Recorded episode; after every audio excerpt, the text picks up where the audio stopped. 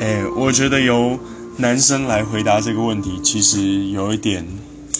嗯，像是在自我辩解。但是我一直相信一个道理，就是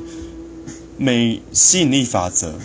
每个人都会吸引到与自己特质相近的人，那那些人就会构成你的生活圈，你的生命。对，所以如果你觉得你身边的人都是在用下半身思考的话，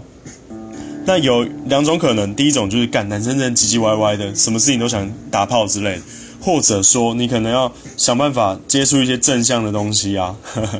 呃，跳脱一些比较阴暗的面。当然，我不是否认说男生会有很大一部分的情况下会在嗯性这方面比较主动，或者说大家所谓的比较用下半身思考。可是其实我自己啦，我自己大部分时候，我觉得我都还是在用我脑袋在思考的。好，谢谢大家。